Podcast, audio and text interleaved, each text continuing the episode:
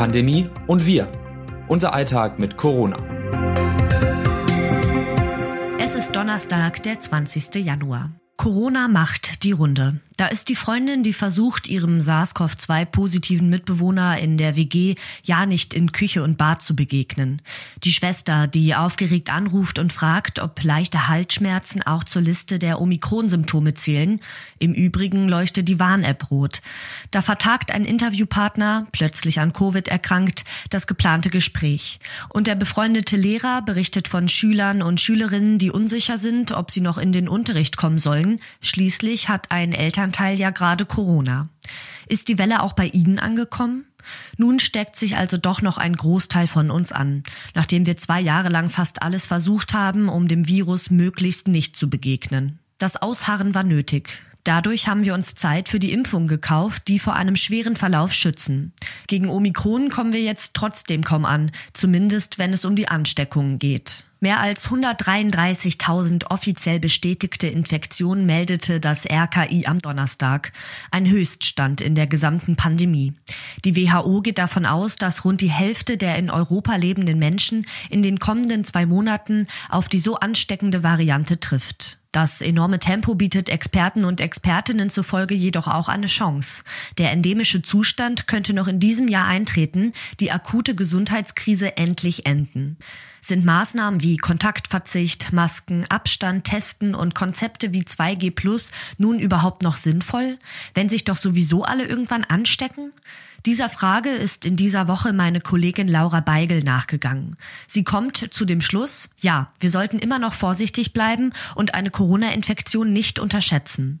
Noch stecken wir im Übergang in die neue Phase, egal ob ungeimpft, genesen, zweifach geimpft oder geboostert. Wieso das so ist, hören Sie hier. Erkenntnis der Woche. Glücklicherweise kommt es bei Omikron nach bisherigen Erkenntnissen zu weniger Krankenhauseinweisungen und schweren Verläufen.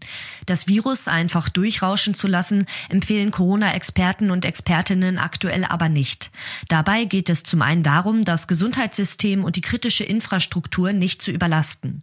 Das würde passieren, wenn sehr viele Menschen auf einmal ausfielen, krankheitsbedingt oder weil sie sich isolieren müssen.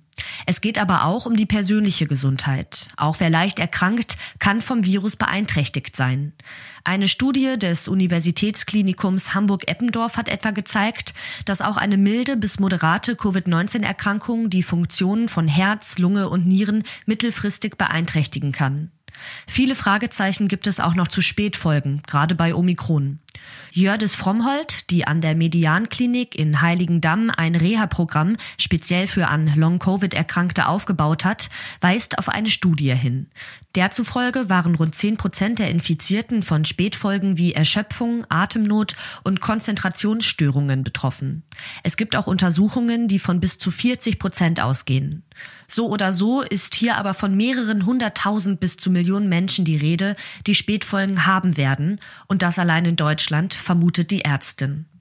Die Krankheitsschwere hängt zudem von der Immunität ab und die ist bei ungeimpften, ein- bis zweifach geimpften und wahrscheinlich auch bei Genesenen drei Monate nach der Infektion nicht ausreichend gewährleistet. Diese Gruppe ist bundesweit noch groß.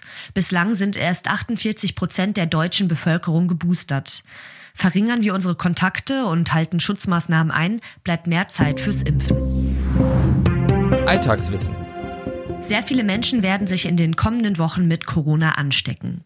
Ist ein PCR-Test positiv, bedeutet das auch, dass man sich zu Hause isolieren muss.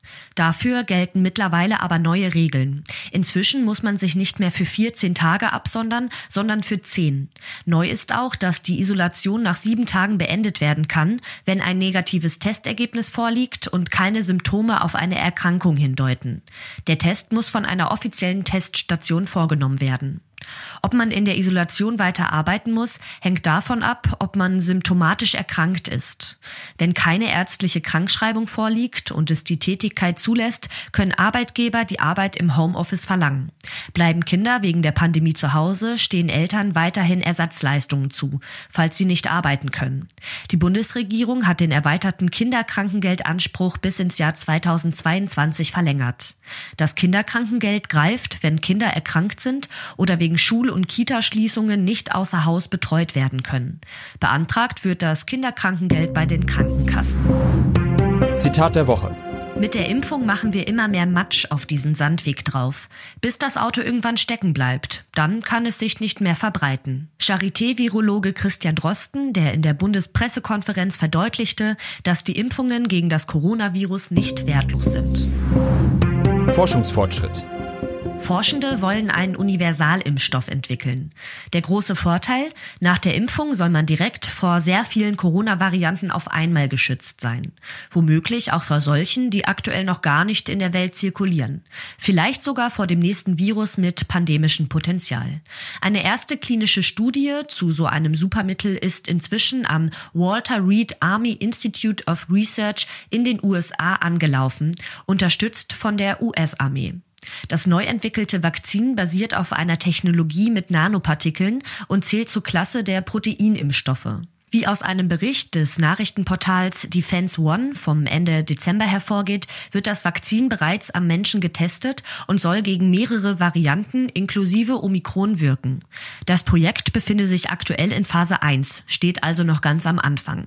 Die Untersuchungen finden noch in sehr kleinem Rahmen statt. Zwei weitere Phasen mit weit mehr Probanden stehen noch aus.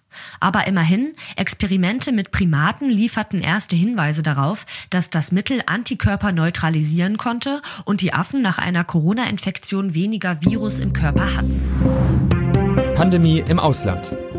Die Republik Kiribati ist ein aus Korallenatollen und Inseln bestehender Staat mit etwa 120.000 Einwohnern und Einwohnerinnen. Der Archipel liegt nahe des Äquators mitten im Pazifik. Zwei Jahre lang hat er es geschafft, Corona von seinen Inseln fast komplett fernzuhalten. Nun brachte das erste Flugzeug, das landen durfte, gleich 36 Infizierte nach Kiribati. Die aus Fidschi kommende Maschine habe 54 vollständig geimpfte Menschen an Bord gehabt, die vor dem Abflug drei Covid-Tests gemacht hätten, die alle negativ ausgefallen seien, teilte die Regierung am Mittwoch mit. Nach der Ankunft in Kiribati am Freitag seien dann aber 36 der Passagiere positiv auf das Virus getestet worden. Sie wurden in ein Quarantänezentrum gebracht. Ein Mitarbeiter des Zentrums sei mittlerweile ebenfalls infiziert. Was kommt? Ab Februar sind Impfzertifikate in der EU nur noch neun Monate nach der Grundimmunisierung gültig. Im Zuge dessen sollen in Deutschland auch geänderte Vorgaben für eine Impfung mit dem Vakzin von Johnson Johnson umgesetzt werden. Als geimpft mit vollständigem Grundschutz gilt man in Deutschland dann erst, wenn auf die Johnson Johnson Erstimpfung eine zweite Impfung erfolgt ist. Die Ständige Impfkommission empfiehlt die Impfung mit einem mRNA-Vakzin von BioNTech Pfizer oder Moderna. Dann sei von einer erheblich verbesserten Schutzwirkung auszugehen. Von einer Auffrischimpfung spricht die STIKO bei mit Johnson Johnson geimpften übrigens erst, wenn noch einmal eine weitere Dosis mit einem mRNA-Mittel verabreicht wird. Der Abstand zur vorherigen Impfung soll mindestens drei Monate betragen. Bereits geändert hat sich die Regelung zum genesenen Status. Als genesen gilt man in Deutschland nun nur noch drei Monate und nicht mehr sechs Monate nach einer eigenen Infektion. Hintergrund sind wissenschaftliche Hinweise darauf, dass wegen Omikron ein sehr viel größeres Risiko besteht, bereits früher erneut zu erkranken oder Überträger des Virus zu sein. Regelungen der einzelnen Bundesländer können abweichen. Was die Pandemie leichter macht. Und plötzlich hat man sich infiziert. Es kann helfen, sich auf den Fall der Fälle vorzubereiten, insbesondere die Isolation oder Quarantäne in den eigenen vier Wänden. So empfiehlt das Bundesamt für Bevölkerungsschutz und Katastrophenhilfe, Essen und Trinken für circa zehn Tage im Haus zu haben. Vor allem Flüssigkeit ist essentiell. Für zehn Tage sollte man mit 20 Litern pro Person rechnen. Das sind zwei Liter Flüssigkeit pro Person und Tag. Darin ist bereits ein Anteil zum Kochen eingerechnet. Man kann, wenn es die Qualität hergibt, aber auch einfach auf Leitungswasser zurückgreifen. Im Vorfeld lohnt es sich auch zu klären, wer sie im Fall einer häuslichen Quarantäne unterstützen kann. Wer kann Einkäufe erledigen und frische Lebensmittel besorgen. Auch der Vorrat für Drogerieartikel und Medikamente sollte im Blick behalten werden. Was sonst noch wichtig ist. Es ist bekannt, dass während der Lockdowns psychische Probleme bei Schülern und Schülerinnen zugenommen haben. Die Jugendlichen weniger aktiv waren, mehr Zeit vor den Bildschirmen verbrachten und unzufriedener mit ihrem Leben waren. Immerhin einen positiven Effekt gab es aber. Eine längere Schlafenszeit während der Lockdowns kam der Gesundheit von Schülern und Schülerinnen offensichtlich zugute. Das haben Forschende der Universität Zürich in einer Studie herausgefunden. Schlafforschende weisen seit Jahren immer wieder darauf hin, dass ein späterer Schulbeginn die Gesundheit und Leistungsfähigkeit von Schülern und Schülerinnen verbessern könnte. So schlägt etwa die Deutsche Gesellschaft für Schlafforschung und Schlafmedizin einen Schulbeginn um 9 Uhr vor. Der Grund, in der Pubertät verändert sich bei vielen Jugendlichen das Schlafbedürfnis.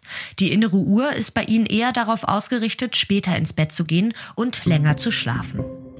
Das Autorinnen-Team dieses Newsletters meldet sich am Donnerstag wieder. Text Saskia Heinze, am Mikrofon Alice Mecke.